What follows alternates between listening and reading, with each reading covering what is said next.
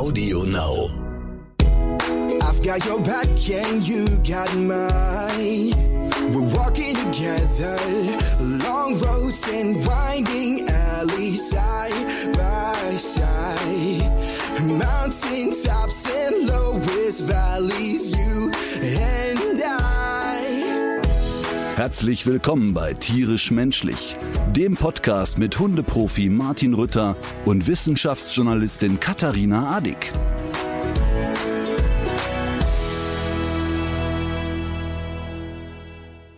Da haben doch in den letzten Guten Tagen, Morgen. guten Morgen, einige bei Facebook die Medikamentenausgabe wieder vergessen. Ja, ich wollte äh, schon gerade fragen, welche, welche religiöse Gemeinschaft es jetzt abbekommt. Es, es, ich musste wirklich so lachen. Es war wirklich, ich wusste ja, als ich das Video hochlade, ich wusste ja genau, dass das passiert. Ne? Ist mir ja ganz klar. Ähm, aber ich hatte wirklich einen ganzen Tag solche Freude damit. Ich hatte, ich bin ja äh, im Urlaub und ich hatte ein bisschen Langeweile und ich hatte einen ganzen Tag Spaß damit durch ein kleines Video. Für die, die es nicht mitbekommen haben, es war Ostern. Und äh, der, ähm, sag ich mal, äh, Spanier ist sehr katholisch. Aber es gibt hier auch Humor. Und da hat sich ein Mensch aus leeren Bierkästen ein Kreuz gebaut und hat dieses Kreuz hinter sich hergezogen. Und äh, offensichtlich bei aber einer äh, öffentlichen Kundgebung, bei einer Prozession. Und alle Leute, die am Rand standen, fanden es wirklich lustig und, und humorig. Und dann habe ich dieses Video geschickt bekommen von einem Kumpel und habe gedacht, so, das lade ich jetzt mal hoch. Und dann ging es aber richtig los mit, also von, ich fühle mich in meinem Glauben verletzt, über, Ritter, bist du völlig besoffen, über äh, äh, wirklich ganz lustige persönliche Nachrichten im Sinne von, der Herr wird dich holen, ähm, du wirst in der Hölle schmoren und, und auch Der ganz Herr wird viele dich so, holen? Der Herr wird dich holen. Äh, ganz, viele Sachen so. Äh, also äh, wüsteste Beschimpfungen und Bedrohungen. Äh, und, und das fand ich natürlich mega lustig. Dann habe ich das mal so ein paar Stunden laufen lassen. Und in der Community ist es ja dann immer so, dass dann auch viele sagen, hört mal, jetzt mal unter uns, habt ihr ein Rad ab? Also das reguliert sich ja dann so ein bisschen. Ähm, es kam aber dann eine unglaubliche äh, religiöse Dynamik da rein, die einmal mehr gezeigt hat, wie humorlos der Verein da ist. Ne? Und dann ging es da irgendwie so richtig los. Und dann habe ich gedacht, ach komm, jetzt lässt du doch die Community an meiner Freude teilhaben. Und habe fünf Stunden später ein Video gepostet, in dem ich mich wirklich richtig beömmelt hatte. Und ich war da auch ehrlich nüchtern, ne? weil einige haben gesagt, ja, merkt man ja, der ist total besoffen, scheint ein schweres Alkoholproblem zu haben. Und habe mich also in dem Video beömmelt über die Reaktionen. Und habe gesagt, Leute, was ist mit euch kaputt? Ähm, und habe dann so gesagt, ich habe auch gesagt, dass ich wirklich alles respektiere und jeder soll an das glauben, worauf er Bock hat, an Allah, an Jesus, an den Heiligen Hain oder was auch immer. Ähm, und dann brach es richtig los. Also dann, dann, also jetzt noch die Leute verhohnepiepeln. Mhm. Und äh, ich fand das wirklich wahnsinnig komisch. Also ich fand das jetzt auch nicht äh, bedrohlich oder so. Ich fand das einfach witzig. Und ähm, äh, habe aber dann festgestellt, dass es viele Menschen gibt, denen da komplett der Humor abgeht. Und dann habe ich versucht zu analysieren, was für eine Art Mensch ist das eigentlich? Weil meine Theorie ist ja immer, dass wenn man sich über so einen Witz aufregt, dass das ein intellektuelles Problem ist. Das, also ich denke ja immer, da kannst du nur dumm sein, wenn du dich darüber aufregst. Dann recherchiere ich die Leute, die mich bepöbeln und stelle fest, also waren durchaus ein paar Gebildete dabei. Dann habe ich gedacht, okay, es können nur die ganz Alten sein. Dann habe ich gesehen, nee, da gibt es auch ein paar Jungen, die sich aufregen. Also offensichtlich ist so eine religiöse Verbohrtheit weit verbreitet, also demografisch quasi. Ja, oder vielleicht auch so eine Bereitschaft, sich ähm, angegriffen zu fühlen. Ich könnte mir auch vorstellen, dass das äh, eigentlich losgelöst ist von Intellekt und Bildungsgrad, dass das eigentlich was äh, Emotionales ist, was man da mit sich, mit sich rumschleppt. Ich wäre da tatsächlich nicht drauf gekommen, dass das solche Reaktionen auslöst. Du hattest mir dieses äh, Doch, ich wusste das. Video ja auch vorher geschickt. Und ich meine, es gibt ja auch so Filme wie Das Leben des Brian. Äh, das ist ja, das sind ja durchaus erfolgreiche Filme. Da würde jetzt ja niemand ernsthaft sagen, dass damit wirklich, ähm, dass damit wirklich Menschen diffamiert werden sollen. Also das sind ja einfach zwei ganz unterschiedliche Sachen. Alleine den, den Bezug so herzustellen und zu sagen, der Ritter ähm, hetzt jetzt hier gegen, äh, gegen Gläubige oder so, ist ja schon ziemlich an den Haaren herbeigezogen. Also war aus meiner Sicht. Ja, aber interessant war aber auch, ähm, und dann ist es ja ein intellektuelles Problem, dass Leute dann so Sachen, also ich habe äh, dann sagen, ja, aber was der Herr Rütter macht, ist da Geschichte verfälschen. Und dann habe ich gesagt, aber wie Geschichte verfälschen? Wo also ich behaupte doch nicht, dass Jesus mit dem Bierkasten losgezogen ist. Äh, mal abgesehen davon, äh, sollten wir uns jetzt ganz kurz mal darauf berufen, dass der, der liebe Gott nicht in ein paar Tagen aus dem Teller Knete die Erde erschaffen hat. Ähm, also bitte lasst uns das jetzt so bewerten, wie es ist, nämlich als ein fantasievolles Eis. Buch. ne? Als ein fantasievolles Buch und fertig. Aber ich fand das ganz interessant. Noch spannender fand ich, dass, ähm, ich sag mal, ähm, plötzlich so Dinge mit reingezogen wurden, die dann gar nichts damit zu tun haben. Ja, wenn ich mich jetzt aber ähm, über misshandelte Hunde lustig mache, das findet doch der Herr Rütter auch nicht lustig. Und noch interessanter ist, was ja auch so ein schönes Phänomen bei Facebook und Instagram ist, die Schärfe ist bei Facebook, haben wir schon oft drüber geredet, natürlich viel größer als bei Instagram. Und interessant ist, wenn ich dann danach, ich habe dann, ich konnte nicht anders, da ist am nächsten Tag ist eine Heuschrecke bei mir hier auf der Terrasse gelandet. Ich habe es gesehen. Und das hatten mir schon einige, das hatten mir ja einige angekündigt. So, der Herr hat dir die, wird dir Plagen schicken. Also solche Nachrichten habe ich echt bekommen. Und dann landet dann später die Heuschrecke bei mir im Garten. Dann habe ich natürlich die Heuschrecke gepostet und gesagt, das kann doch wohl kein Zufall sein. und und dann war natürlich sehr lustig. Aber, aber das spannende Phänomen, das wollte ich eigentlich sagen, bei Facebook und Instagram ist, da ist dann richtig Halligalli in der Bude, die Leute regen sich auf. Jetzt muss ich, wenn ich sage die Leute, dürfen wir nicht vergessen, wir reden ja vom Promillbereich.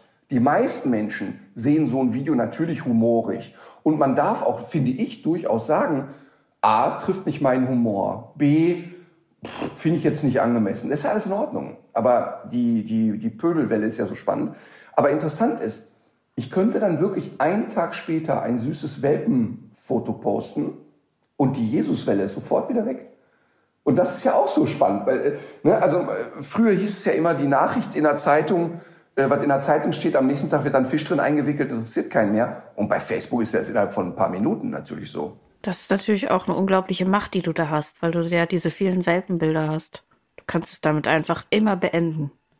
Zumal ich bräuchte ja nur ein paar aus dem Kofferraum zu holen. Wie jeder weiß, ja. habe ich ja immer ein paar Welpen auf der Tasche, um die unterwegs zu verkaufen. Hast du dich so, denn jetzt Jesus. beworben für nächstes Jahr äh, die Neuauflage der Passion bei RTL? Also die geben, vergeben Ey. ja schon einige interessante Komparsenrollen noch. Hast du dir das angeguckt auch? Nee, ich kann das nicht gucken. Nee, ich hab's, ich hab's wirklich gemacht. Also natürlich nicht ganz. Ne? Ich habe so immer wieder rein und raus gesappt. Und ich kann dir aber nur eins sagen, wenn man, äh, ich will mal sagen, hum, Interesse an Humor hat und wie wird Comedy gemacht und Satire und, und abgedrehtes Zeug, dann muss man sich das nochmal angucken bei, in der RTL Plus App. Denn das ist ja wirklich, also erstmal, es war sehr erfolgreich. Ne? Es hatte irgendwie 15 Prozent Quote über oder knapp drei Millionen Zuschauer. Es waren das ist mehr als äh, eine gute Wetten, das Sendung, oder? Nee, aber das ist, aber das ist äh, ungefähr das Doppelte der Zuschauer von den anderen Primetime-Shows wie DSDS und so, ne? Okay. Also, das, also drei Millionen Leute in der Primetime ist bei RTL wirklich ein Erfolg. Das kann, also, das wurde auch von allen Machern bei RTL so kommentiert und auch ohne Wenn und Aber, das haben viele Menschen geguckt. Ach, das ist ja aber auch Quatsch. Hab, Letztes Jahr Wetten, das hatte, glaube ich, 14 Millionen Leute, die geguckt haben, ne? Ja, ich glaube, die hatten ja, so 14 Millionen, als wir, ja, aber als wir beide Kinder waren, hatte das 14 Millionen. Ne. Äh, aber, aber was ich sagen will ist, du kannst dir das gar nicht ausdenken. Thomas Gottschalk hat also äh, brav vier Stunden vom Prompter gelesen, hochkonzentriert und hat die Nummer so verkauft, als würde er aktuelle Geschehnisse und Nachrichten ablesen. Mhm. Oh, Jesus, wir sind jetzt schon in der Innenstadt von Essen. Jesus kommt gleich. Ne? Und also äh, total absurd. Von Essen ist das alles passiert. Total absurd. In Essen, in der Innenstadt von Essen ist das passiert. Und dann, ähm, keine Ahnung, wird dann Jesus von der Polizei abgeführt, in ein Auto geworfen und darin sitzt dann äh, die Frau, die Walter aus dem Frauenknast gespielt hat. Ah, also ja. wirklich, wirklich sehr lustig. Äh, Rainer Kallmund steht an der Pommesbude. Ähm, und futtert Currywürste. Also äh, Dinge, die kannst du dir nicht ausdenken. Hinterher kommt knüppeldicke auf die Bühne Martin Semmelrogge als Barnabas und, und, und äh, wird dann teilweise als Barnabas ange, angekündigt. Und äh, ein unfassbar, also es ist, Henning Baum steht da und singt Lieder, das ist wirklich so, als würde ich Lieder singen. Und die meinten es einfach ernst. Also die haben es durchgezogen. Inklusive äh, Xavier Naidoo-Lieder wurden gesungen. Also die haben es durchgezogen. Hm. Und das eigentlich. Der hätte da aber wirklich noch gefehlt. Ja, absolut, absolut. Also es war wirklich sehr, sehr lustig, zumal ich dann teilweise das Gefühl hatte, dass äh, Gottschalk, und das ist wirklich jetzt nicht verhohnepiepelnd gemeint, große Probleme mit dem Gebiss hatte. Ähm, es, kennst du das, wenn so ältere Leute, wenn das Gebiss immer so ein kleines Stückchen nachrutscht? Und, und so wirkte es. Und, es. und alleine dadurch hatte es eine unglaublich humorige Note. Also ich habe teilweise, ich, ich war, ich habe da wirklich gesessen und ich war zwischen, ich habe richtig mich auf der Couch gewälzt und mich bepisst vor Lachen. Plus, ähm, ich war, ich war fassungslos. Ich war wirklich, ich komplett fassungslos. Dann gab es so Szenen, wo Jesus irgendwie, keine Ahnung, sich mit Freunden trifft und die Freunde waren dann Prinz Charming, Prinz Damien, Stefan Mross und seine Frau. Also auch, wo du sagst, alter Schwede, wer hat das besetzt? Alexander Klavs hat ja den Jesus. Wer sind gegeben. die? Sind das, sind das äh, ehemalige Bachelor-Leute oder Genau, was? genau. Ja, DSDS, äh, Ausscheider. Auf jeden Fall, also wirklich so, wo du sagst, ja, aber warum denn jetzt? Also weißt du, Alexander Klavs als Jesus, da kann ich mir noch erklären. Da kann ich noch sagen, ja, mein Gott, der hat in Musicals den Tarzan gegeben, der ist Sänger, das kann man machen oder auch nicht, weiß ich jetzt nicht, aber das erschließt sich mir. Weißt du? Das erschließt sich mir. Aber das war wirklich, das war teilweise so lustig und so bizarr, dass, dass ich wirklich gedacht habe, was ist da passiert? Sehr gut. Also ich finde. Aber du hast nicht, du hast nie den Impuls gehabt, dass du so vor, vor Fremdscham dann dann wegschalten musstest. Doch, ich habe mich. Das hattest du gar nicht. Doch, ich habe mich teilweise unfassbar geschämt und ähm, ich habe dann auch immer wieder weggeseppt. Ähm, jetzt muss man aber dazu sagen, dass auch Marlene einen große, großen Impuls hatte, dass wir es immer wieder gucken. Ähm, es, es, hatte, es hatte wirklich sehr viel Humoriges, aber ich fand es eben interessant und dann kann ich natürlich aus meiner Haut als Fernsehmacher nicht und fand es ähm, sehr, sehr interessant, dass ein Sender wie RTL das macht. Und das finde ich ohne Ironie total gut. Ich finde total gut, dass ein Sender sagt, wir trauen uns jetzt ein echt freakiges Experiment. Wir wissen, das wird ähm, belächelt werden. Wir machen es aber jetzt einfach mal. Und das finde ich irgendwie cool. Ich finde, also die, ist natürlich alles völlig bizarr, aber ich fand cool, dass ein Sender sich was traut. Das, da freue ich mich ja immer mhm. drüber. Und das kann man durchaus als Bewerbung, äh, kann man das verstehen für, de, für nächstes Jahr. Absolut. Also sollte jemand äh, jetzt hier von RTL, von der Besetzung, ich möchte doch bitte jetzt nächstes Jahr, weil Steffen Halaschka hat danach ein Interview gemacht. Es kam da im Nachhinein kam Stern TV oder sowas. Und dann hat Steffen Halaschka noch mit Gottschalk ein Interview geführt und hat gesagt, also Ihr habt jetzt das erste Mal die Passion umgesetzt. Da schließe ich daraus, es wird ein zweites und drittes Mal geben. Ähm, und also ich würde hiermit eine Bewerbung aussprechen. Sehr gut. Ich, dann dann gucke ich auch. Ich bin nicht so bibelfest. Ich weiß da jetzt nicht so die einzelnen Rollen. Dafür ähm, gibt es ja den Prompter. Also macht er keine Nee, Sorgen. aber auch, ich, ich wüsste jetzt gar nicht, auf welche Rolle ich mich da bewerben könnte. Aber ja. ähm, da gibt es auch bestimmt irgendwie so einen, der bei einer Steinigung mal drei Steine schmeißt oder so. Da würde ich mich Ich denke auch.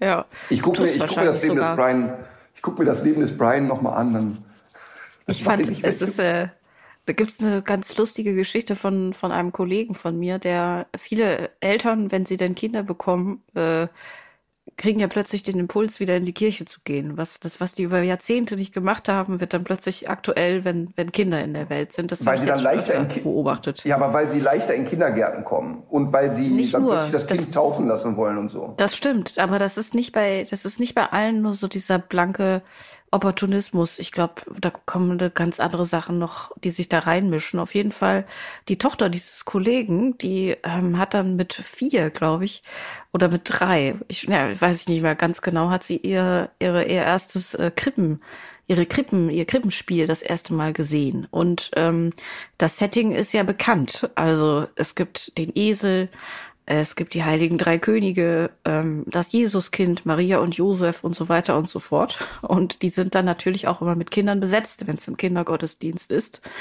Und ähm, äh, oft sind Kinder dann ja sehr aufgeregt an solchen Abenden. Und wenn Kinder aufgeregt sind, dann müssen sie sich ja auch schon mal übergeben. Jedenfalls in dieser Krippenszene war eben ein Kind, das kotzte. Und für die Tochter meines Kollegen war fortan das das Setting für das Krippenspiel. Das Jesuskind, Maria und Josef und das Kind, das kotzt. Und hat also die nächsten zehn Jahre vehement in der Kirche eingefordert, wo bleibt das Wo ist das Kind, das kotzt? Herrlich. Aber ich kann dir, da kann ich wieder immer nur sagen, Marvin war vier, wir waren Heiligabend in der Kirche, meine Ex-Frau äh, wollte immer so dieses Ritual für sich haben und dann trägt man das als Mann natürlich brav mit. Und dann saßen wir da in irgendeiner Kirche, da kamen die Messdiener in so weißen Umhängen und Marvin schrie mit 100 Dezibel wie die Kirche, die haben sich als Gespenster verkleidet. Das sind natürlich die Momente, wo du dich wirklich freust. Aber ich habe mir jetzt überlegt, ich möchte doch jetzt eine offizielle Bewerbung aussprechen. Ich möchte nächstes Jahr in der Passionsgeschichte, sollte da Maria vorkommen, möchte ich bitte die Jungfrau Maria spielen. Oder ist ja. die schon tot, wenn Jesus gekreuzigt wird? Gibt es die dann gar nicht mehr? Oh, oh, oh, oh. Ähm, kann ich jemanden anrufen? Ja. Die Nein, natürlich Icons lebt als Telefonjoker ist greifbar gerade. ähm, so, wir haben noch einen kleinen Nachtrag zu dem Thema, über das wir beim letzten Mal gesprochen haben. Und zwar ging es da um Ritter. Und ich hatte die äh, Geschichte erzählt, ähm, dass man sich ja Ritter immer auf diesen hohen Rössern vorstellt. Und so hoch sind diese Rösser aber gar nicht gewesen. Das Stockmaß von 1,50, das war schon ein großes Pferd. Also wir reden von Ponys, die da von den äh, Rittern äh, geritten wurden. Und das passt natürlich auch zu einem weiteren Umstand, nämlich, dass die Menschen ja auch relativ klein gewesen sind im Mittelalter. Also, äh, dass wir so ins Kraut geschossen sind, also es gilt ja auch nicht für alle. Für mich ja zum Beispiel nicht. Ich bin ja immer noch normalwüchsig. Das ist ja noch gar nicht so lange her. Und deswegen passt das auch zusammen. Also kleiner Ritter, kleines Pferd. Und dann gab es auch noch einige Rückmeldungen zum Thema äh, Ritterrüstung, weil du hattest ja mal auf der Burg Satzwey das Vergnügen, eine solche auszuprobieren und hattest deswegen die These aufgestellt, dass man damit eigentlich gar nicht mehr kampftauglich ist. Genau, und dann habe ich ein paar Zuschriften bekommen, dass man mich an der Burg Satzwey verarscht hat. Ähm, da haben mir zwei, drei Leute geschrieben, die äh, offensichtlich äh, Experten sind, die also wirklich sich ernsthaft damit beschäftigen. Jetzt nicht, ich habe mir auch schon mal beim Karnevalswirt eine Ritterrüstung gekauft, sondern die sich wirklich auskennen. Und die haben geschrieben, nee, das sei wirklich totaler Quatsch, denn diese Ritterrüstungen seien immer Maßanfertigungen gewesen, die zugegeben schwer waren, aber man war doch relativ beweglich und man könnte doch davon ausgehen, dass die Kampfszenen, die man so sieht, also mit mehreren Schlägen und sich gegenseitig angreifen und so, wirklich real waren. Ähm, und dass man mir da scheinbar bei der Burg Satzfei was äh, total Steifes und viel zu Schweres äh, übergestülpt hätte. Also von daher ähm, wollen wir das hier richtig stellen. Okay, das heißt, ähm, du gehst jetzt demnächst zum Herrenausstatter und lässt dir das Maß schneidern. Kurz nachdem ich mir ein Kreuz aus Bierkisten gebaut habe. Ja. Ähm, wir haben äh, heute wieder ein Rasseporträt natürlich in der, in der Folge. Und auf vielfachen Wunsch hin widmen wir uns jetzt mal heute und auch in den nächsten Rasseporträts Hunden, die nicht in jedem zweiten Körbchen liegen, sondern wir kümmern uns mal eher so um die Exoten. In diesem Fall ist das wirklich wörtlich zu nehmen. Ähm, ich fange mal an. Du darfst wieder buzzern, sobald du die Lösung hast. Mhm. Der Hund, um den es heute geht, trägt die FCI Standardnummer 43. Lundehund. und wird tatsächlich äh, auch ungefähr so groß in Zentimetern, 43 Zentimetern. Ähm, die Silhouette des Hundes ist eher quadratisch, die Ohren spitz. Er wird als Jagdhund und Gesellschaftshund geführt und trägt die sogenannte Ringelrute. Und jetzt würde äh, ich schon fast lieber mit ein paar Verhaltensmerkmalen weitermachen, damit du nicht sofort drauf kommst, was es ist. Äh, was mir übrigens bei diesen Rassebeschreibungen auch wieder auffiel, ist, dass die doch mitunter noch von einem etwas veralteten Hundebild zeugen. Da bin ich mal auch auf deine Einschätzung gespannt. Also, die Hunde schließen sich gerne eng an ihre Menschen an, ertragen es aber schlecht, in der Familienhierarchie ganz unten angesiedelt zu sein. Blinder Gehorsam ist den robusten Vierbeinern ebenso fremd wie Unterwürfigkeit. Sie sehen stets zu, dass sie ihr Leben auch im Sinne eigener Interessen gestalten. Eigenschaften, die HalterInnen respektieren und am besten sogar schätzen sollten, denn in den Genuss der vielen wunderbaren Rassequalitäten kommt nur, wer äh, sein Hund seine Rasse, typischen Rasseeigenschaften auch ausleben lässt. Ähm, es wird immer wieder geschrieben, dass die Rasse sich nicht im herkömmlichen Sinne erziehen ließe, was auch immer das bedeuten soll. Ähm, was mal, 43 Zentimeter und Stehohren und eine Ringelrute, ne? Ja, sind wir sowas so bei Richtung Fox-Terrier oder sowas? Sind wir da? Leider falsch. Hm. Sehr viel Geduld und Einfallsreichtum äh, wird ihm zugeschrieben und das Verhalten soll unweigerlich an äh, das einer Katze erinnern, zumal er sich auch ähnlich äh, wie eine Katze putzt.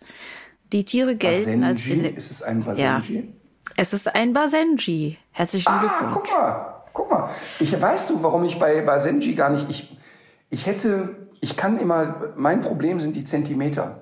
Ich kannte jetzt 43 Zentimeter nicht. Ich wusste jetzt nicht, so ein Basenji, der ist ja, der wirkt ja nicht so groß. Und ich weiß nicht, wie hoch ist die Emma wohl und so. Das weiß ich also ich habe ja jetzt ja auch extra das so sortiert, dass du nicht sofort drauf kommst, weil wenn man zum Beispiel hört, dass dieser Hund nicht bellt, so wie andere Hunde, äh, sich aber eben mit anderen Lauten mitteilt und dass er so eine so rautenförmige Stirnfalten und diese spitzen Häubchenohren, wie das ja immer beschrieben wird, hat, dann hättest du natürlich sofort aufgeschrien.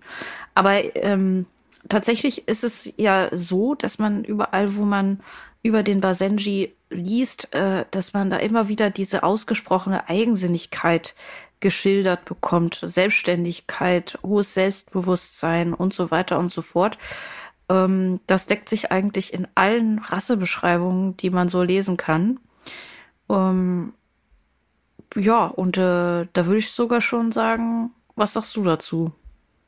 Ach so, man könnte natürlich noch sagen, zur Herkunft vielleicht noch kurz. Er kommt aus Zentralafrika und äh, auch heute noch treiben die Hunde da das Wild in aufgespannte Netze zum Beispiel. Also die Pygmäen nutzen den Basenji immer noch als Jagdhund und auf sie geht auch der Name dieser Rasse zurück, denn übersetzt bedeutet äh, Basenji so viel wie kleines Ding aus dem Busch. Und ähm, es könnte sich dabei wirklich um eine der ältesten Hunderassen der Welt handeln. Es gibt Grabungen äh, an großen Pyramiden, wo Hundedarstellungen zutage traten die so auf die Zeit um 2700 vor Christus datiert äh, werden können. Und diese Abbildungen zeigen Hunde, die dem Basenji schon sehr stark ähneln. Ähm, ja, äh, soweit, äh, soweit zur Geschichte des Basenjis. So, jetzt darfst du. Also, ähm, ich teile die Einschätzung von außerordentlich robust und mutig überhaupt nicht. Natürlich hat man ähm, in seiner Laufbahn als Hundetrainer jetzt auch nicht 200 Basenjis im Training, denn sie sind äh, wenig verbreitet. Aber ich würde mal so sagen, auf 10 werde ich wohl kommen, was viel ist für diese Rasse.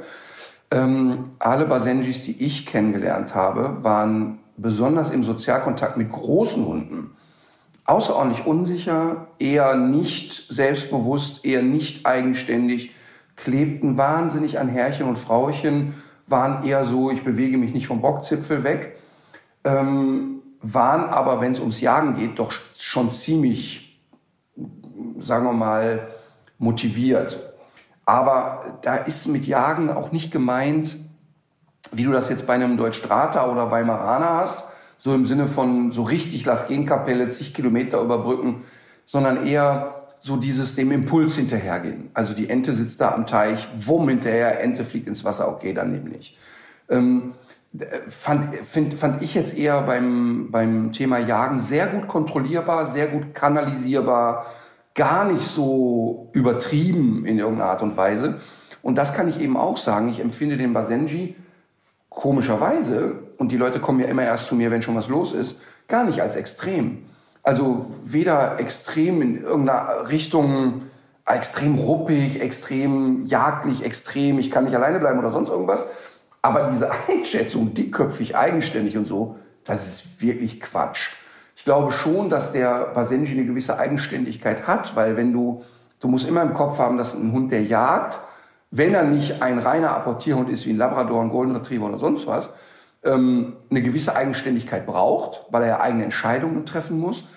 Aber äh, jetzt mal im Vergleich zum Jack Russell oder so, ne, ist das eine Schlafmütze der Basenji und auch, auch gar nicht so dieses widerspenstige, ich will mich auflehnen und ach, das muss man mir jetzt dreimal sagen oder so, fand ich überhaupt nicht. Die haben halt wenig Bock auf Training. Also die sind jetzt nicht so, oh, was kann ich als nächstes für dich tun?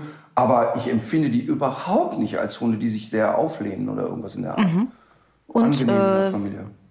Angenehm in der Familie, das heißt so, was die Bindung schon. betrifft, da hatte ich nämlich auch so ein paar merkwürdige Geschichten gelesen, dass die tatsächlich eher so eigenbrötlerisch äh, vielleicht unterwegs sind.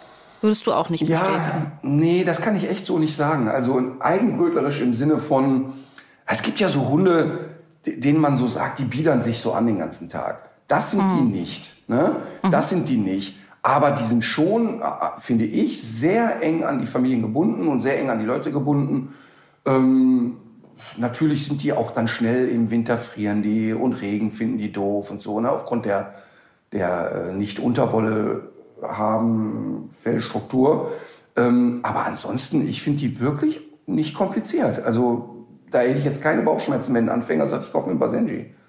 Heißt auch, äh, ah, das ist eigentlich genau das, was ich äh, schon noch direkt fragen wollte. Du würdest auch nicht sagen, dass das für einen Hundeanfänger äh, ein nicht geeigneter, eine nicht geeignete Rasse wäre. Überhaupt okay. nicht. Überhaupt nicht. Ich finde die überhaupt nicht kompliziert. Ähm, also kann ich echt so sagen. Und die Hunde, die ich da hatte, da war immer das Thema starke Unsicherheit ähm, mit großen Hunden.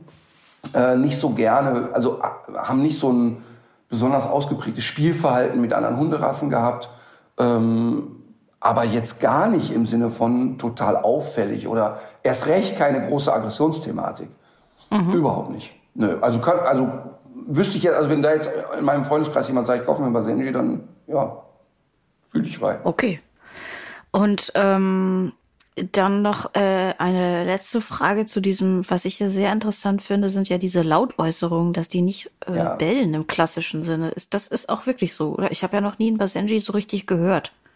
Ja, also ich habe, ähm, sagen wir mal, die, die, sprechen ja so von so Jodeltönen, die da so von sich mhm. geben.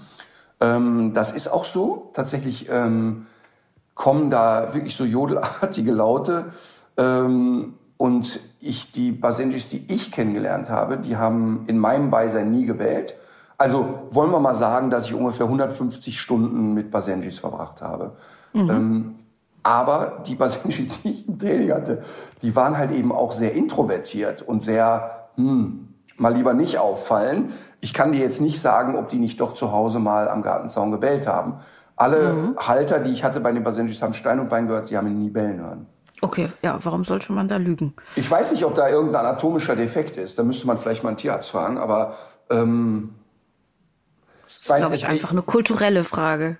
Ja, ja, und ganz häufig wird ja, genau, also ich sage mal so, wenn der Hund zur, zu dem gemacht wurde, zu dem gezüchtet wurde, so im Sinne von auch mal auf den Baum klettern, ein bisschen hochgehen, jemanden hochtreiben. Ich meine, kannst natürlich einen Hund nicht gebrauchen, der laut ist. Das ist auch klar. Ähm, aber angeblich, also die meisten Bichon-Frisé-Züchter behaupten auch, die Hunde bellen nicht und Luna bellt wie irre. Das sollte man eine gute Hundeschule aufsuchen. Äh, apropos äh, Defekt, ähm, ich habe dir äh, gestern oder heute Morgen, ich weiß es gar nicht mehr, noch was Lustiges geschickt äh, aus unserer Kategorie Dinge, die die Hundewelt nicht braucht. Dieses Mal mal wieder für das für die Katze, aber ich konnte einfach nicht anders. Es sieht aus wie irgendwas aus einem mir sehr, sehr merkwürdigen Fetischladen, aber es ist was anderes. Aber interessant, da zeigt man, da sieht man wieder, was für unterschiedliche private Interessen wir haben. Du verortest das in einen deiner Fetischläden. Ich habe es sofort verortet in die Pferdewelt. Ähm, Ach so. Denn auch die Pferdeleute setzen ja im Sommer oder wann auch immer den äh, Pferden manchmal solche Gesichtsmasken auf, um den, um den Augenbereich zu schützen vor Mückenbremsen und so weiter. Und äh, so ähnlich sieht ja dieses Katzending aus. Ich hatte das eher so ein bisschen in diesen Pferdeschutz äh, verortet. Ist aber natürlich dadurch, dass dieser runde Kopf da ist, sieht es natürlich so ein bisschen aus, als wäre das so in einem Bereich der Knebelwelt. Was googelst du da gerade parallel? Bist du jetzt äh, doch wieder im Fetischladen? Ja, ich muss hier gerade noch mal schnell ähm, eine Anfrage beantworten aus der Community. Nee, ich habe, äh, ich wollte mir das Bild noch mal kurz aufrufen. Ja. Ich wollte mir tatsächlich dieses Bild nochmal, ähm, also das, es gibt etwas, also es gibt ja kaum was, was trauriger aussieht als dieses, als dieses Bild mit diesen beiden traurigen Katzen, die in, die in diese Netzmütze auf, äh, ja, aufgesetzt völlig. bekommen haben. Ähm, ich finde aber auch hier die ähm, Produktbeschreibung, die Artikelbeschreibung vom Verkäufer wieder sehr äh, lesenswert. Und zwar ähm, heißt es dort, es kann verwendet werden, wenn Ihre Katze duscht oder im Krankenhaus. Punkt. Hat der Übersetzer ganze Arbeit geleistet. also wenn die Katze duscht, setzt sie sich sowas wohl schon mal auf. Aber Wahnsinn. Ich, also ich bin ja fest davon überzeugt, dass diese Produkte wirklich nur im Kopf von Menschen entstehen. Dann macht man die. Die sind ja alle, du siehst ja immer, das sind nicht teuer produzierte Dinge. Dann werden die produziert, dann werden die verbreitet und ich kann mir einfach nicht vorstellen, dass, also in Deutschland kann ich, fehlt mir wirklich jegliche Fantasie, dass es auch nur einen Katzenhalter gibt, der seiner Katze so ein Ding aufsetzt. In, in China oder so weiß ich es jetzt nicht. Ich kann das nicht einschätzen, da den Markt, aber hier bei uns glaube ich, sind die Leute aufgeklärt genug. Okay. Ähm, ich habe auch noch was äh, mitgebracht, äh, Thema aus der, der Wissenschaft. Und zwar gibt es eine neue, relativ große Studie zum Thema vegane Hundeernährung. Ich weiß nicht, ob du auch Ach, cool. davon gelesen hast. Nee, und nee, ähm, schön, wenn du es mir schicken tätest. Das äh, täte ich dann äh, wohl. Ähm, also es ist ja schon öfter äh, festgestellt worden, dass ein Hund, wenn er denn alle Nährstoffe bekommt, äh, in der Theorie durchaus vegan ernährt werden kann. Und jetzt werden sich vielleicht einige HörerInnen fragen, warum sollte man es tun? Das ist schon auch bei den steigenden Tierzahlen, die wir haben auf dem Planeten, eine unglaubliche Problematik, die sich da durch den Fleischverbrauch abzeichnet. Gerade weil viele Hunde ja auch sehr hochwertiges äh, Muskelfleisch essen und ähm, wir uns das rein klimatechnisch schon gar nicht mehr leisten können. Und mal ganz abgesehen davon äh, ist ja auch das äh, einfach eine total bizarre Situation, eine Schizophrenie ohne äh, Gleichen, dass man das eine Tier mit Schlachtabfällen aus wirklich schlimmster Massentierhaltung äh, vollstopft, während es dann äh, danach sich äh, wieder neben einen aufs Sofa setzen kann. Also vielen Leuten ist auch diese Schere im Kopf immer bewusster, die wir da haben und solche Unterschiede machen zwischen Tieren, die ja im Grunde dieselben, dieselbe Leidensfähigkeit, dieselben Eigenschaften und so weiter teilen und insbesondere uns ja auch selbst sehr ähnlich sind. Äh, es gibt dazu noch nicht sehr viele Studien, aber es gibt jetzt eben eine weitere. Und zwar hat man da mehr als 2500 Hundebesitzer untersucht. Die meisten äh, kommen, kamen aus verschiedenen europäischen Ländern, aber auch aus den USA und aus Australien waren, waren da Halter dabei. Parallel dazu wurde übrigens auch eine Studie zu Katzen durchgeführt. Da liegen die Ergebnisse aber noch nicht vor. Und diese Hunde wurden eben entweder konventionell, vegan oder ausschließlich mit rohem Fleisch gefüttert und das mindestens ein Jahr. Und neben ähm, bestimmten Indikatoren, die jetzt die HalterInnen selber äh, notiert haben, wurde in der Studie aber auch zum Beispiel erfasst, welche Medikamente die Tiere bekamen oder wie oft sie zum Tierarzt mussten. Das heißt, es gab einerseits natürlich subjektive Eindrücke der BesitzerInnen, die man ja immer ein bisschen mit und unter Vorbehalt betrachten muss. Aber es gab eben auch diese recht handfesten und objektivierbaren Parameter. Und dabei kam heraus, dass die konventionell ernährten Tiere insgesamt am ungesündesten waren, also diese mit klassischem Komplettfutter äh, versorgt wurden und dass die Tiere, die ähm, nur mit rohem Fleisch ernährt wurden, etwas gesünder waren, sogar äh, auf den ersten Blick äh, ein bisschen gesünder als die vegan ernährten. Allerdings, das sagen die Studienautoren, liegt das unter anderem daran, dass die roh gefütterten Tiere auch die jüngsten waren, gemessen an der Stichprobe. Und man wisse, so sagen jedenfalls die Studienautoren, dass BAF-Anhänger nicht so gerne zum Tierarzt gehen. Das heißt, äh, weil die meisten VeterinärmedizinerInnen äh, diese Methode äußerst kritisch betrachten, ähm, haben die den Eindruck, dass sich da diese, diese, diese Tierarztbesuche nicht vernünftig abbilden. Und so kommt man äh, unter Beachtung vieler verschiedener Faktoren und Umstände zu dem Schluss, dass tatsächlich die vegan ernährten Hunde am besten abgeschnitten haben. So ist es. Ähm, okay, pass auf, waren jetzt viele Informationen, deshalb habe ich mir viele Notizen gemacht. Ja. Ähm, und will da ein bisschen drauf eingehen. Ähm, also zunächst mal für Menschen, die diesen Podcast nicht dauernd hören. Wir haben uns schon mehrmals über vegane Hundeernährung unterhalten und ich finde das ein wichtiges Thema. Und ich finde das besonders deshalb wichtig, weil ich mich ja sehr laut und sehr vehement über vegane Ernährung bei Hunden lustig gemacht habe. Und ähm, unter anderem auch in Fernsehsendungen. Lewis Hamilton hat da ja mal erzählt, dass er seinen Hund vegan ernährt und ich lag quasi lachend auf der Couch beim Sat1 Frühstücksfernsehen und habe gesagt, okay, alles klar. Ähm, dann warte ich darauf, dass der nächste Fleischesser Mensch äh, seinem Hamster eine Bratwurst in den Käfig wir wirft, weil er auch dem seine Ernährungsgewohnheiten überstülpt. Wie kann man einen Kani- oder omnivoren Hund äh, fleischlos ernähren? Das ist ja wohl wirklich völlig bescheuert. Ähm, Punkt. Und ähm, jetzt ist es aber so, dass ich für eine große Schnauze stehe, aber auch jemand bin, der ja Dinge immer wieder hinterfragt und auch überhaupt keine Bauchschmerzen damit habe, mal zu sagen, ich glaube, da habe ich Stuss geredet. Und ähm, habe mich ja dann angefangen mit dem Thema, also jetzt im Moment, aktuell beschäftige ich mich sehr intensiv mit insektenbasiertem Hundefutter ähm, und aber auch Schrägstrich mit veganer Ernährung für Hunde.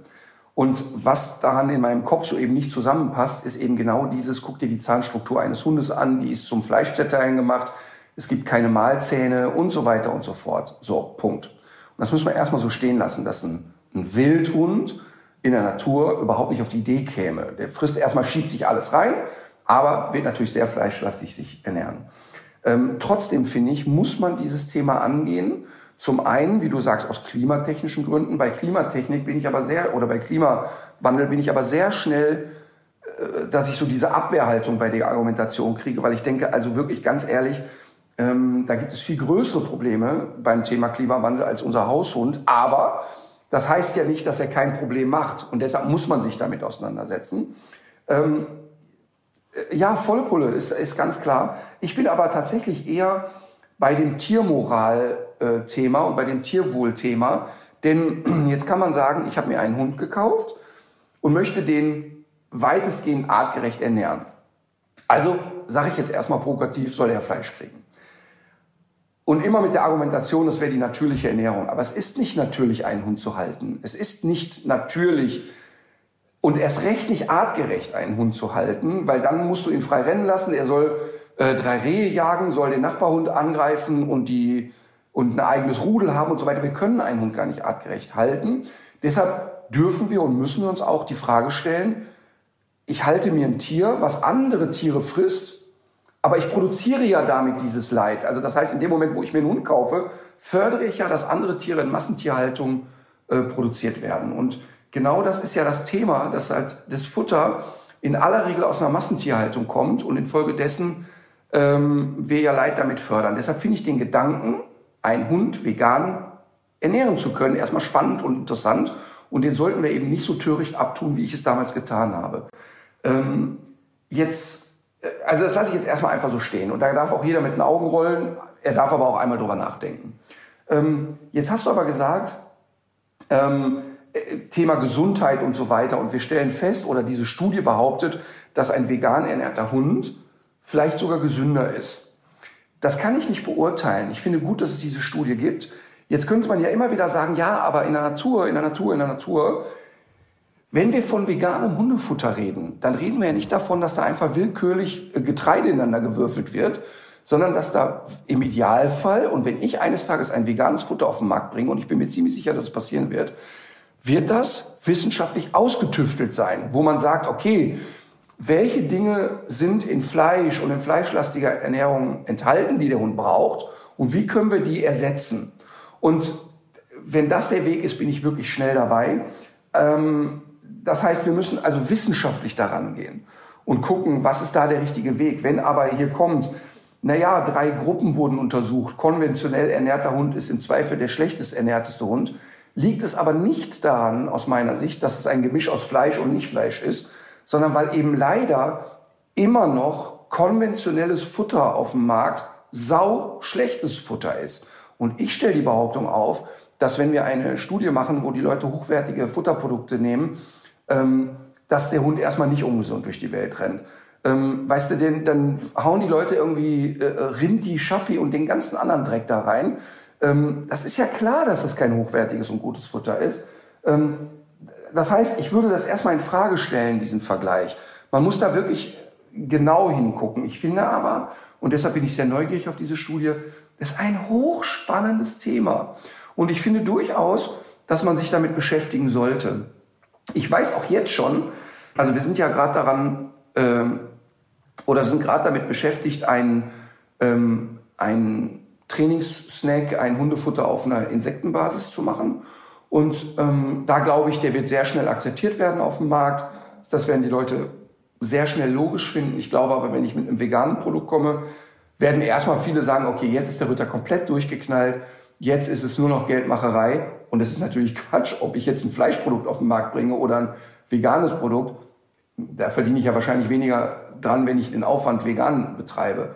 Aber äh, letztlich ist es ein spannendes Thema und ich finde gut, dass wir darüber reden und das sollten wir auch immer wieder tun. Hm.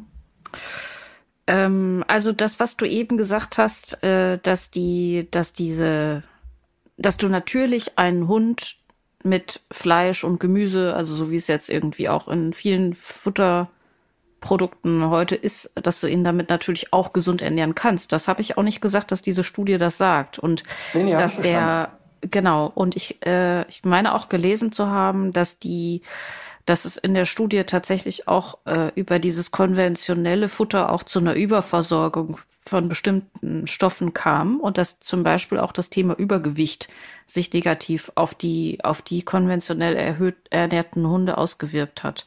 Also da gibt es mhm. viele Faktoren, die da reinspielen. Aber es ist ja in der Wissenschaft ja auch nie so, dass eine Studie sagt, jetzt ist es so und so, sondern wir haben jetzt 2500 äh, Haushalte mit Hunden und die Daten daraus.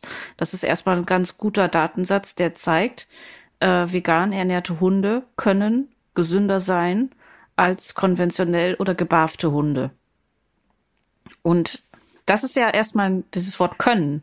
Das ist ja zentral. Das, das werden ja keine absoluten äh, ewigen Wahrheiten damit aufgestellt. Und die Studienautoren schreiben ja auch selber, man muss jetzt auch gucken, dass, dass sich, dass sich wieder weitere Studien da einreihen und dass man größere Zeiträume im Auge behält, dass man andere Faktoren nochmal mit einschließt und so weiter. Das ist eh wirklich eher so als ein Baustein zu sehen, dass das ein Potenzial hat, was man lange vielleicht nicht gesehen hat.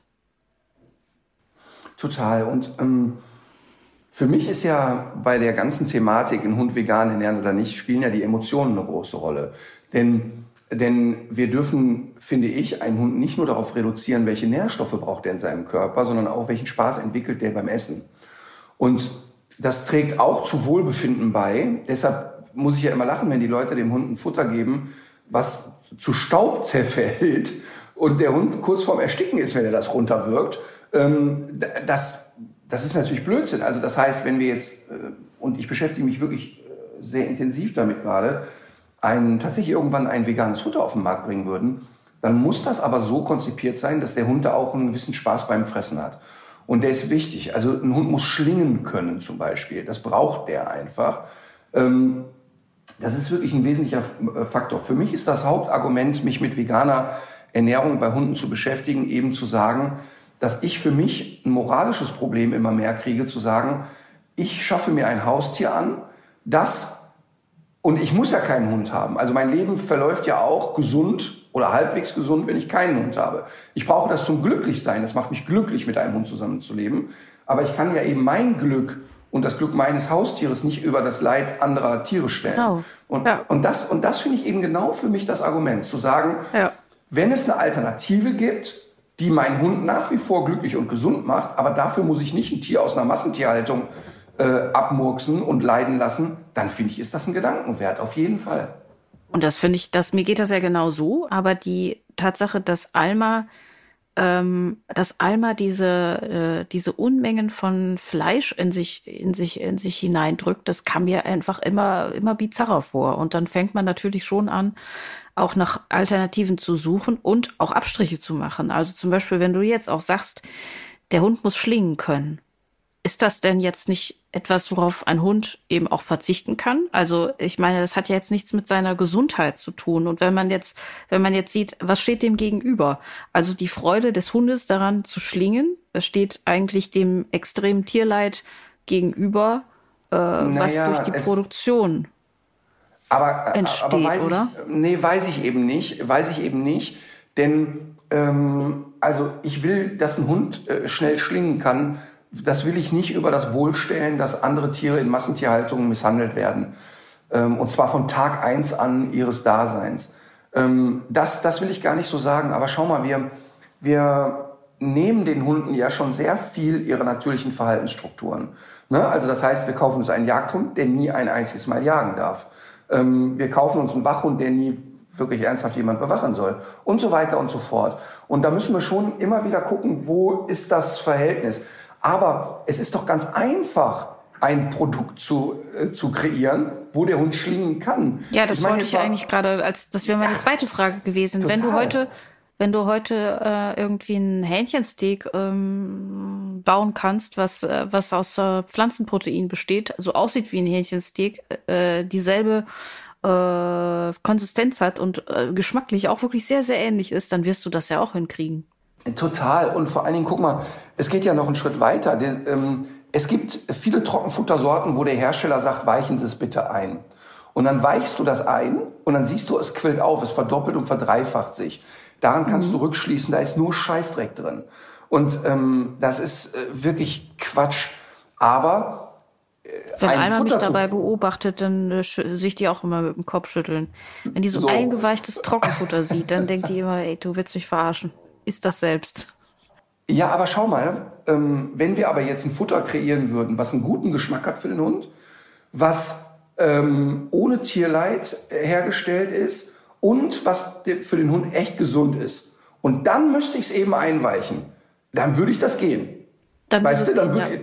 dann würde ich für mich sagen, okay. Aber ja. ich glaube nicht mal, dass das nötig ist. Denn ich glaube, dass ein, ein gut veganes Futter oder auf Insektenproteinbasis gemachtes Futter durchaus auch so konzipiert sein kann, dass der Hund es schlingt. Alma und ich sind deine ersten Testesser. Ja, Testesser ist ein Thema, natürlich, ähm, weil es ist ja immer so, als wir zum Beispiel den Fresco-Snack gebaut haben, haben wir ja auch gesagt, ja, also als wir die Firma kennengelernt haben, haben wir gesagt, ja, wir finden den Snack, den ihr habt, schon ganz cool, aber wir wollen die und die Sachen verändern und äh, möchten das gerne testen. Und dann ging es zum einen Wissenschaft, aber zum anderen praxisnah. Ich möchte dann einfach mal, und das ist ja bei unserem Netzwerk, ich meine, wir haben 120 Hundeschulen mit 240 Trainern.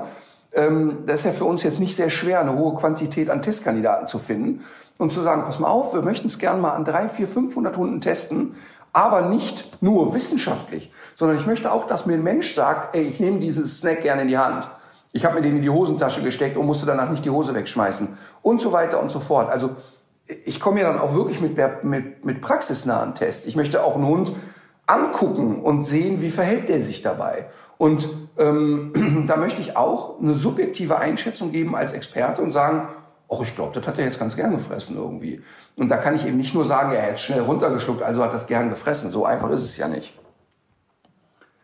Also, lange Rede, kurzer Sinn. Ich finde wirklich, dass es das wert ist, sich mit dem Thema zu beschäftigen. Und natürlich ist ja klar, dass wenn ich jetzt ein veganes Futter äh, bewerben werde eines Tages, dass ich mir damit nicht nur Freunde machen werde, das ist mir völlig klar. Ich finde aber trotzdem auch, dass gerade jemand mit der Wucht und der Reichweite, die er hat wie ich, in der Branche äh, quasi die Verpflichtung hat, sich mit solchen Sachen zu beschäftigen. Das ist ja völlig ja, klar. Ja, würde ich auch so sehen. Ja, ist auch so. Übrigens, äh, zum Thema, äh, bei, bei dem Thema vegane Ernährung, wir spielen ja auch Emotionen eine Rolle. Also Menschen werden auch sagen, ja, ich lasse mich hier nicht in der Freiheit beschneiden, äh, meinem Hund gefälligst Fleisch zu geben und so. Ne? Das wird auch alles eine Rolle spielen. Und das muss man dann auch behutsam angehen und ernst nehmen. Thema Emotionen. Ähm, ich bin ja wieder auf Mallorca ähm, und äh, hatte die ersten Tage wieder Regen. Jetzt haben wir aber irgendwie super schönes Wetter. Und es gibt hier irgendwie 15 Kilometer entfernt gab es einen Jahrmarkt. Und äh, so Kirmes. Ne? Und ich hasse das ja wie die Pest. Ne? Ähm, so, jetzt sind wir da irgendwie abends vorbeigefahren und das Riesenrad leuchtete und denen, ja komm, da gehen wir jetzt noch hin. Okay, da gehen wir noch hin. Und dann sind wir da irgendwie durchgetuckert, haben uns, finde ich auch sehr lustig, wenn Leni die Kirmes betritt mit den Worten Diabetes, ich komme. Zitat wörtlich, das ich schön. Und haben uns irgendwie da durchgemampft und so. Und dann kamen, äh, waren dann natürlich auch Hunde auf diesem äh, Rummelplatz. Und es war aber nicht, es war nicht wirklich voll, aber es waren schon viele Menschen. Und ähm, das, es waren wenig Deutsche dort. Es war auch in einer Gegend, wo wenig deutsche Touristen sind und so. Und dann sehe ich aber schon, wie die mit dem Hund umgehen. Die Leute, oh Gott, das könnte ein Tourist sein. Ne? Und dann kamen mir schon zwei Leute entgegen von weitem, die ich schon als Arschlöcher identifizieren konnte.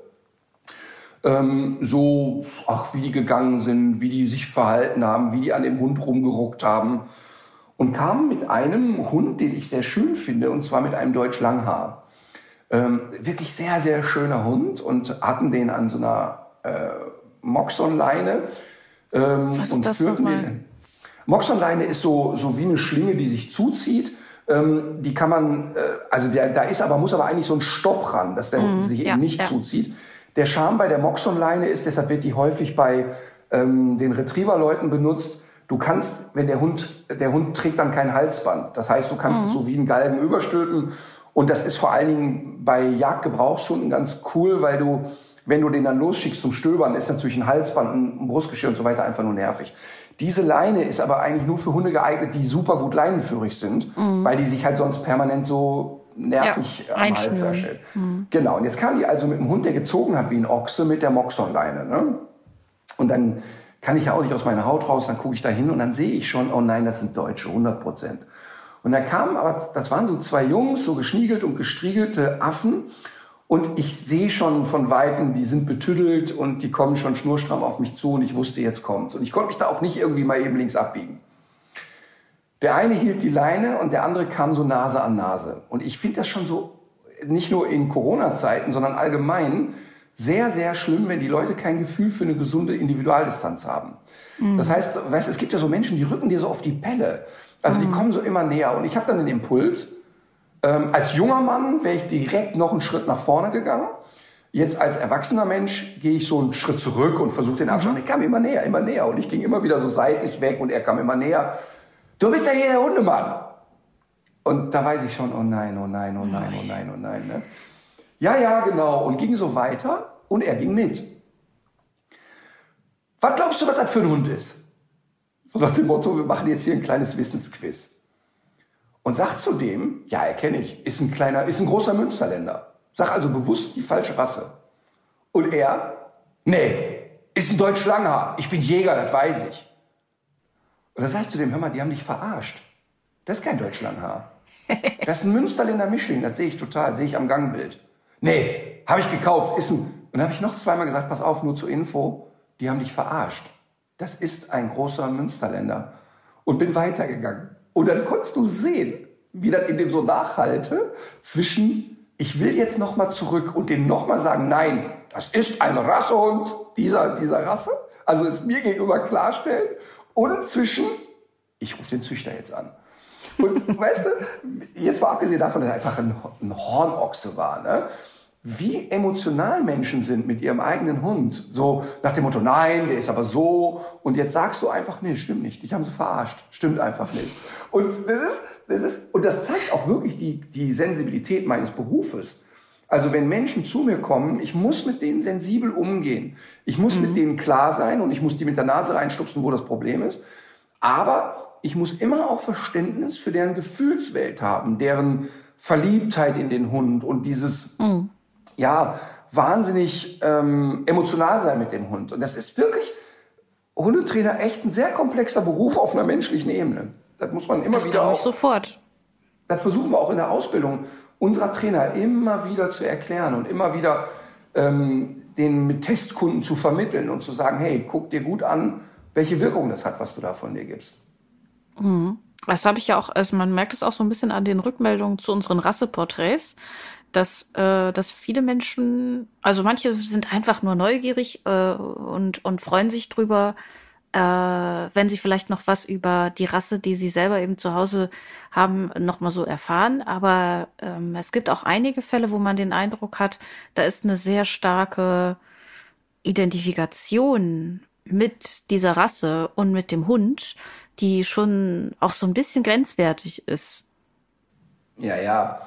Also ich finde es ja immer interessant, wenn ich zu Hausbesuchen komme und die Fußmatte schon, hier wohnt ein Labrador. Das Klingelschild Labby at home, dann kommst du rein, beide Halter tragen ein T-Shirt mit einem Labby drauf ähm, und es gibt noch ein paar Tonfiguren. Das Kind heißt auch so. Genau, das Kind heißt hier, das ist der kleine Labby. genau. Ähm, das ist wirklich ganz spannend, aber andererseits denke ich immer, ähm, das ist ja auch nicht anders, als wenn du irgendwo hinkommst und jemand ist ein militanter Bayern München-Fan und hat da sozusagen den Bayern-Schrein. Ne? Da ja. bin ich auch immer schon so ein bisschen irritiert. Ich finde das, ich finde das ja auch äh, gar nicht schlimm. Äh, ich ich habe das nur, ich habe das nur selber bei Alma tatsächlich überhaupt nicht. Ich finde bei Alma interessant, ähm, eine Erklärung für ihre zahllosen Verhaltensauffälligkeiten zu haben, die jetzt nicht nur von mir geprägt sind natürlich, aber sondern vielleicht mitunter auch ein bisschen äh, von den Rassen, die sich da so versammelt haben. Aber das wäre so, das ist so ein Erkenntnisinteresse. Aber ob ob ob Alma jetzt mehr Jagdterrier oder mehr Hoverwart oder mehr äh, Fledermaus ist, das ist für mich ja letztlich äh, egal. Also ich habe die ja immer noch genauso lieb. Ja, das ist, das ist aber auch bei den Leuten so. Aber wie du schon sagst, die Kurve zur Emotion halt. Ne? Es heißt, man kann ja noch so rational sein. Man lehnt ja einen Menschen, der so im ersten Impuls so eine Angewidertheit gegenüber deinem Hund dokumentiert, diesen Menschen lehnt man ja direkt ab. Und ähm, also ich, ich merke das, dass ich, ich habe total Verständnis für Menschen, die mir sagen, äh, können Sie bitte den Hund wegtun. Ähm, ich, ich bin da nicht so für Hunde, das verstehe ich alles. Weil ja, er allgemein, auch. genau, weil er allgemein mit Hunden nichts hat. Wenn er ja. aber explizit immer Scheiße findet, dann, dann ist es natürlich schwer. ja, also es ist wirklich so. Also es könnte ja nie eine Frau mein Herz erobern, die eine latente oder starke Abneigung gegen Emma hat. Es würde nicht funktionieren. Und das ist ja echt absurd, ne?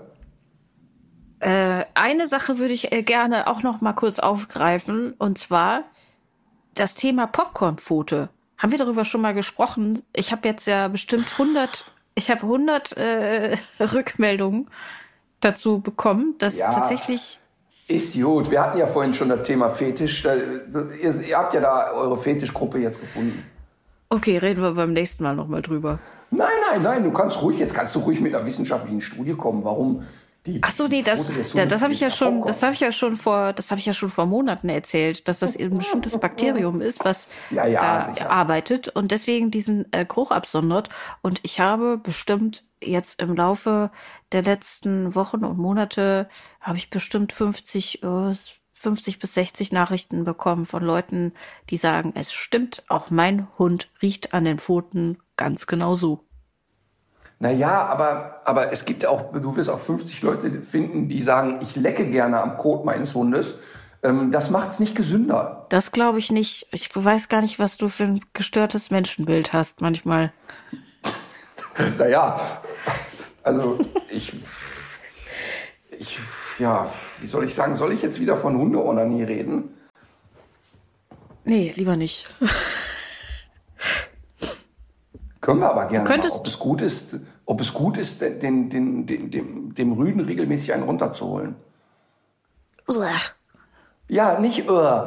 Das ist äh, tatsächlich, äh, habe ich nicht nur einmal bekommen, diese Frage, ne? Das ist nicht dein Ernst. Das ist total mein Ernst. Also kann ich, also ist wirklich kein Witz. Wir hatten früher, als wir noch ein kleines Team waren, da waren wir zehn Trainer. Also als wir noch in Erftstadt das erste die erste Hundeschule hatten, waren wir so knapp zehn Trainer, elf, weiß nicht mehr. Und da haben wir immer dienstags unser Teamfrühstück gemacht, haben wir uns immer morgens von zehn bis zwölf getroffen, haben irgendwie gemeinsam gefrühstückt und so die Fälle der Woche besprochen. Also da konnten die Trainer immer noch mal sich rückvergewissern, wie ist das. Und dann hat eine meiner ehemaligen Trainerinnen kam dann und hat gesagt, sie wüsste da gar nicht, wie sie damit umgehen könnte. Also sie hätte einen äh, Kunden im Training, der Jäger sei und hätte einen äh, Weimaraner und er hätte ihr erzählt, dass er diesem Weimaraner mehrmals die Woche einen runterholt, ähm, weil dieser Hund halt so gesteigert sexuell wäre. Und sie wüsste gar nicht, wie sie mit dieser Information umgeht. Und wie ich halt so bin, habe ich gesagt, pass Polizei auf. rufen. Nein, ich habe gesagt, pass auf, du musst ihm jetzt suggerieren, dass man, dass es da wirklich viele Möglichkeiten gibt und er solle das bitte einmal filmen, damit du beurteilen kannst, ob das auch rechtens ist, wie er es macht.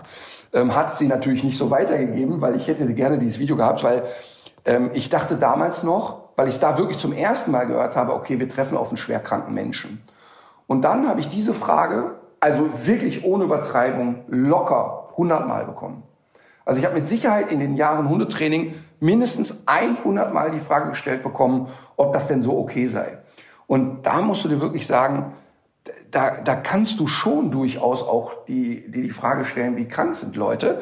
Aber die meinen dann wirklich, ja, aber der ist doch immer so rammelig, dann kann ich doch den Gefallen tun. Also ich behaupte nicht, dass dieser Mensch selber eine Freude dabei entwickelt hat. Das kann ich nicht beurteilen, das würde ich aber auch nicht ausschließen, sondern das war eine Art, ja, dem Hund soll es ja gut gehen. Das ist natürlich Endstadium, ne? Das würde ich wohl auch sagen. Oh Gott, oh Gott. Ich glaube, wir müssen irgendwie vor diese Folge. Ich schwöre, ja, ich glaube dir das ja. Ich schwöre. Wir müssen so einen Warnhinweis. Äh, ich habe es mir nicht ausgedacht. Wir brauchen so einen Warnhinweis. Triggerwarnung. Triggerwarnung. naja, vielleicht kommen wir jetzt in einer gewissen Szene groß raus. Stimmt. Äh, und das führt mich noch zu einem anderen Thema. Ein Hinweis in ureigener Sache. Wir sind nominiert für den Deutschen Podcastpreis in der wichtigsten so. aller Kategorien beim Publikumspreis.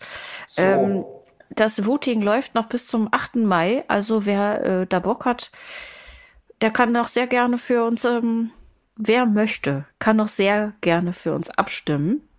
Den dazugehörigen Link posten wir mit allen anderen Infos zur Folge auf deinen Social-Media-Kanälen. Weißt du, was ich bei dieser Abstimmung übrigens gut finde? Sonst, wenn man irgendwo abstimmen muss, dann muss man 43 Mal klicken, sich registrieren, den Nippel durch die Lasche ziehen, seine private Adresse angeben und die Schuhgröße. Und da drückst mhm. du original einmal auf einen Button. Ja, stimmt. Du machst einfach Klick, fertig. Also ja. das ist wirklich idiotensicher. Also, also liebe Fetischszene, Liebe Jesus Christus-Anhänger, liebe, liebe Veganer, liebe Nicht-Veganer, drückt auf den Knopf. Was machen wir denn eigentlich, wenn wir das gewinnen aus Versehen? Also wenn wir es nicht gewinnen, behaupten wir erstmal, es war natürlich Schiebung. manipuliert. Es Richtig. war natürlich manipuliert. Es konnten nur die gewinnen, die einen Exklusivdeal mit Spotify haben und ähm, die Partei Bibeltreuer Christen gewählt haben. Wir hatten gar keine Chance. Äh, wenn wir es gewinnen, was machen wir denn dann? Freuen wir uns einfach, ne? Ja, mal gucken. Ich weiß ehrlich gesagt gar nicht, was es dafür gibt. Gibt es einen Pokal oder gibt es Geld? Ach, nee, Geld gibt es da garantiert nicht. Also wenn das mit Geld dotiert ist, wissen wir ja beide, wo wir es spenden werden. Ja, richtig, weil ich brauche ja ein neues Auto. So. äh, ja, okay. Gut, warten wir es ab.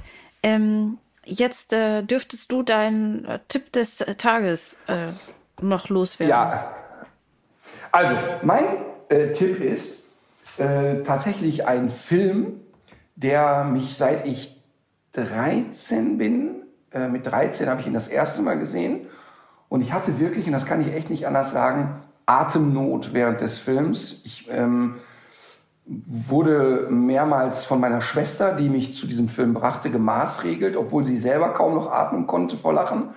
Ähm, und äh, dieser Film hat eine sehr intensive Deutung für mich, weil ich den ähm, jahrelang mit meiner Schwester, auch wenn es eigentlich ein Film für Ostern ist, äh, zu Weihnachten schaute. Und ähm, wir leben oder wir reden von das Leben des Brian. Man muss diesen Film geguckt haben, weil es wirklich so unfassbar anarchisch ist äh, Monty Python at its best, unfassbar anarchisch und ich bin echt irritiert, dass es ganz viele Menschen gibt, die diesen Film gar nicht kennen, ähm, die sagen, hä, habe ich noch nie gehört. Man Gibt's muss sie wirklich? Haben, weil es wahnsinnig lustig ist. Es ist wirklich sehr lustig, das Leben mhm. des Brian.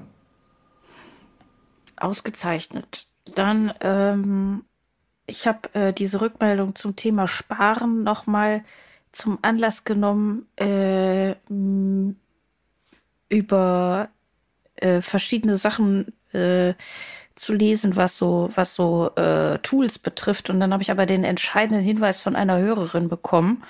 Die hat mir noch eine App empfohlen, mit der das leichter fällt.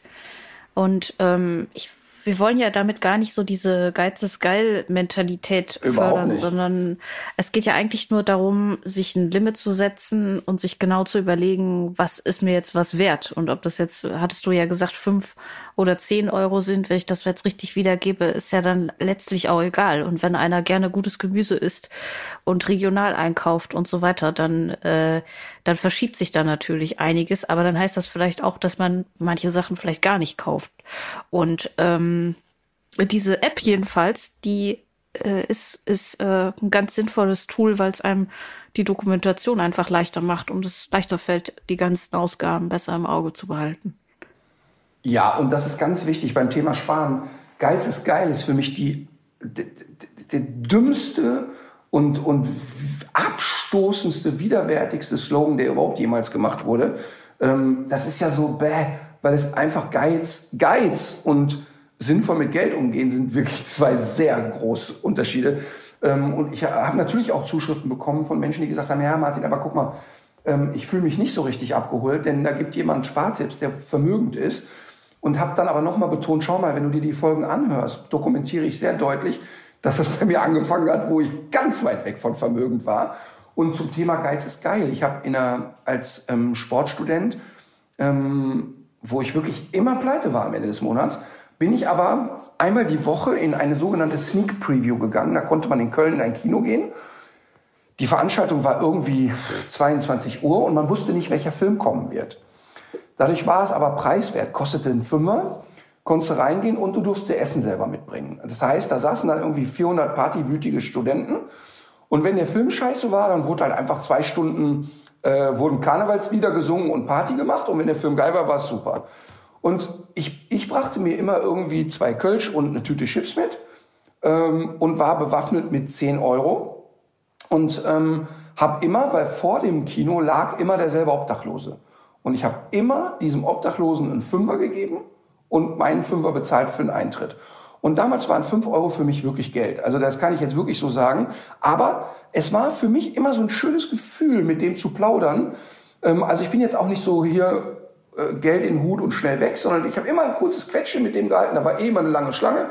Habe immer ein bisschen mit dem geplaudert. Und für mich war das einfach ein sehr schönes Gefühl, zu wissen, ich habe jetzt gleich einen schönen Abend und der hatte auch ein schönes Gefühl, weil jemand mal mit ihm gequatscht hat und weil er diesen Fünfer gekriegt hat. Und äh, nochmal, Geiz ist geil, ist wirklich blöd. Und ähm, auch zu geben, jemandem etwas zu geben in einer Phase, wo man selber ähm, gar nicht total im Überfluss lebt, ist ein sehr, sehr schönes Gefühl. Ähm, ich hatte äh, in der letzten Folge ja gesagt, wir haben für König der Kindsköpfe haben wir zwei Fahrräder zerstört im Studio. Habe ich das erzählt im Podcast? Nee. Also wir Weiß haben auf jeden Fall dann erzähle ich es kurz und schnell. Wir haben im, bei König der Kindsköpfe haben wir zwei Fahrräder kaputt gehauen im Studio. Und ähm, das waren schon Fahrräder, die nicht mehr nagelneu waren, aber die wären noch fahrtauglich gewesen. Da hatte ich einfach ein ganz schlechtes Gefühl mit und habe der Redaktion gesagt, pass auf, ich möchte in der Sendung gerne sagen, dass ich aber dann weitere Fahrräder spenden werde. Ich finde das einfach scheiße, dass wir was kaputt machen, was man noch gebrauchen kann. Also wir haben da alte Fernseher zertrümmert, die also wirklich vom Schrottplatz waren, ein Auto kaputt gemacht, was nicht mehr und so weiter, aber eben auch alles nicht mehr verwendbar, aber die Fahrräder wären noch verwendbar gewesen. Also habe ich gesagt, pass auf, ich möchte gerne für einen guten Zweck ähm, dann Fahrräder spenden dann nach der Sendung. Und dann habe ich das gemacht, habe in meinem Umfeld gefragt, so wer kann das irgendwie gebrauchen. Ähm, und dann kam Astrid, meine Schwester, und hat gesagt, ey, pass mal auf, lass uns das doch anders machen. Wenn du jetzt für zwei Fahrräder 1000 Euro ausgibst, das ist ja irgendwie löblich, aber wir unterstützen ja gerade einige äh, Flüchtlinge aus der Ukraine. Lass mich doch hingehen, wir nehmen die 1000 Euro und ich kaufe damit Ebay leer mit gebrauchten Fahrrädern. Und das hat sie jetzt gemacht und hat da wirklich zig Leute mit Fahrrädern ausgestattet. Das ist so süß. Und wir kriegen so jeden zweiten Tag ein Video von Frauen, die ihre Kinder hinten auf dem Gepäckträger haben, also jetzt mit so einem Kindersitz. und sagen, oh, vielen Dank und es macht so Spaß und die sind so mobil jetzt und so. Also einfach cool. Das heißt also, bei, bei Guides geht es eben, das turnt mich total ab.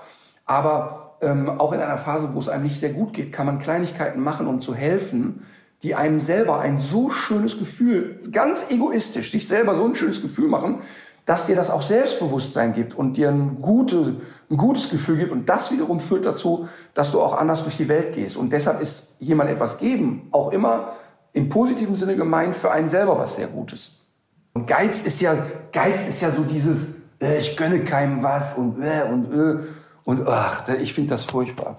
Ja, ähm, gut, dass wir das nochmal klargestellt haben. Äh, du hast deinen Tipp jetzt schon abgegeben. Was wollte ich denn eigentlich noch tippen, frage ich mich gerade. Du hast die App getippt? Ach genau, ich habe die App getippt. Das heißt, wir kommen zur Musik. Ich fange an. Das ist richtig. Ja. Ein Song von Radiohead, Burn the Witch. Sehr schönes Video.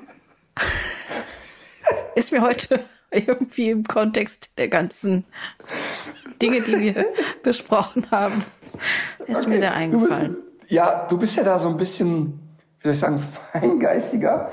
Ich habe natürlich auch in die Richtung gedacht und ich habe von die Doofen Jesus. Ach ja, das ist witzig. Das haben wir an Ostern noch im Auto gesungen. Das ist so lustig. Vor allen Dingen, wenn die singen. Und ich, hab, ich höre das Lied wirklich nach wie vor immer so gerne. Und immer wenn ich es höre, schicke ich Wiegald eine WhatsApp und freue mich. Ähm, weil da ist ja im Refrain, äh, Jesus, du bist echt okay, every time fair play. Ja. Alleine das. Wir haben es am Sonntag noch gesungen. Jesus war ein Wandersmann am liebsten auf dem Ozean. Das musst du dir erstmal ausdenken. Das ist einfach großartig. Äh, sehr schönes Lied. Okay. So, wie sieht dein Tag heute noch aus? Ich äh, bin heute noch bei WDR 5 äh, im Radio mit dem Thema Einwegpfand ähm, und äh, sitze im Schnitt mit einem schönen neuen Format, über äh, das wir noch nicht so viel sprechen können, in das du aber ja auch involviert bist, aber nicht vor der Kamera. Äh, nee, weil ich bin der Strippenzieher im Hintergrund. Das Mastermind. Naja. Übertreiben ganz wir nicht. Wenig, ganz wenig Master und noch weniger meint. Ach, ach, ja, weißt du, es ist ja jetzt äh, morgens, wie spät haben wir es jetzt? 10.30 Uhr? 10.20 Uhr. 10.20 Uhr. Ich werde mich jetzt, weil ich habe noch zwei Tage Urlaub, mhm. ich werde mich jetzt äh, auf die Terrasse rollen und die mäßige Sonne genießen. Lichtschutzfaktor? Lichtschutzfaktor äh, weiß ich nicht. Null. Hast du denn, du hast du nicht irgendwie so noch so ein Becken, durch das du dich zwischendurch noch rollen könntest mit so einer äh, Sonnenmilchlotion, weißt du? Wie bei so einer Panierstrecke. Ich bin ja wirklich, das muss ich ehrlich mal sagen, ich bin ja beim Thema Sonnenschutz, bin ich ja echt noch, ich, ich, ich mag ja Creme im Gesicht nicht so gerne, obwohl ich mich ja jeden Morgen mit einer Feuchtigkeitscreme äh, Ausstattung in den Tag leite. Die zieht aber so schnell ein, dass ich die noch beim Auftragen schon nicht mehr merke. Ähm, aber Sonnencreme im Gesicht finde ich so unangenehm, dass ich da echt ja es gibt so Zeug zum es gibt so Zeug zum Sprühen. Das ist tatsächlich gar nicht so blöd und ähm, vielleicht bist du gar nicht so so empfindlich. Das kann auch das kann auch sein, aber grundsätzlich sollte man das auf jeden Fall machen, weil der äh, ich weiß das der die Ozonschicht wird ja auch immer dünner und so weiter und so fort. Also ich würde noch mal über diese Panierstrecke nachdenken. Du kannst ja dann ja, weißt, du ich kannst weiß, ja weiterrollen. Dass, ja, ich, ich. Ich sag's ja nur. So, viel. Ja, Mama. Danke, Mama. Ich mach das, Mama. Das klingt irgendwie nicht ganz ehrlich. Ich weiß nicht. Irgendwas daran klingt nicht so ganz ehrlich. Das ist so eine Antenne für. Aber das Schöne ist, ähm, wenn wir gleich sagen, legt euch wieder hin, nie traf es mehr zu als heute, denn ich werde mich jetzt genau auf die Terrasse rollen und mich auf einen Fatboy in den Pool legen. Ähm, das Wasser ist viel zu kalt, man kann da gar nicht rein. Es ist nicht beheizt, aber man gleitet so schön dahin. Gratulation, wirklich, von Herzen. Legt euch wieder hin. Legt euch wieder hin.